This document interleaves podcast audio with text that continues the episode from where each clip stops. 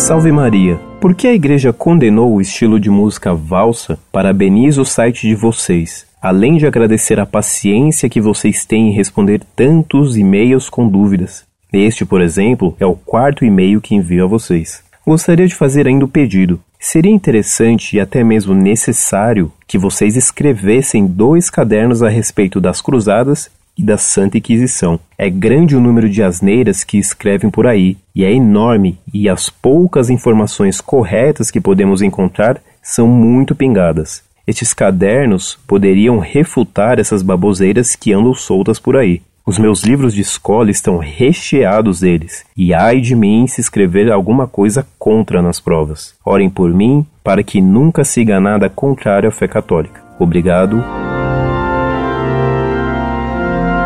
Muito prezado, salve Maria. Muito agradecido por seu elogio ao nosso trabalho. Receber um e-mail como o seu nos incentiva a prosseguir nesta obra de elucidação em defesa da fé católica. De fato, para os católicos hoje, infelizmente, há poucas possibilidades de serem informados pelos meios normais a respeito da doutrina católica. Os colégios católicos deixaram praticamente de existir, e quando neles se ensina um catecismo, é pior ainda do que se não ensinassem nada. Na PUC de São Paulo, Informaram-me alguns alunos que há professores de religião, eles se dizem professores de teologia, que se confessam publicamente ateus. Nestas tristes circunstâncias, considero ainda mais premente o dever de professor católico de ensinar o que sabe sobre a nossa religião. Nas livrarias ditas católicas, Normalmente se acham livros de budismo, de macumba e etc. E quando se encontra algum livro que se diz católico, o que nele se encontra é heresia modernista. Passo agora a responder a sua pergunta. A valsa foi condenada pela igreja porque era a primeira dança em que os dançarinos bailavam abraçados. Hoje a decadência foi tanta que se acharia essa condenação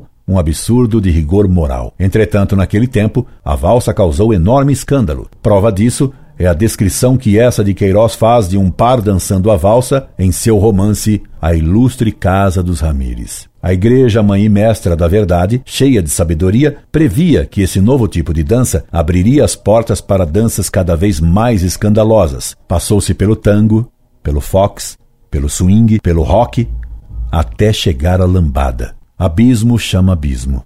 O maior escândalo, porém, não foram essas danças cada vez mais imorais e escandalosas. O pior foi o silêncio crescente dos que deviam ensinar moral e que foram cada vez mais se calando para depois defenderem com o famoso o que é que tem? As piores coisas. Foi esse entorpecimento religioso e o abandono da doutrina católica em matéria de moral que levaram aos escândalos atuais de pedofilia e homossexualismo no clero, praticamente em todo o mundo. Graças a Deus, o Papa João Paulo II acaba de determinar como uma das medidas necessárias para corrigir a situação calamitosa de muitos sacerdotes em matéria moral que se ensine nos seminários a moral católica integralmente. Estava bem na hora, para não dizer que a hora já havia passado há muito tempo. Havendo tempo, escreveremos os cadernos que você sugere sobre a Inquisição e sobre as Cruzadas, para dar aos estudantes católicos a possibilidade de refutar as calúnias que se assacam contra a Santa Igreja nesses temas. Incorde e aso sempre, Orlando Fedeli.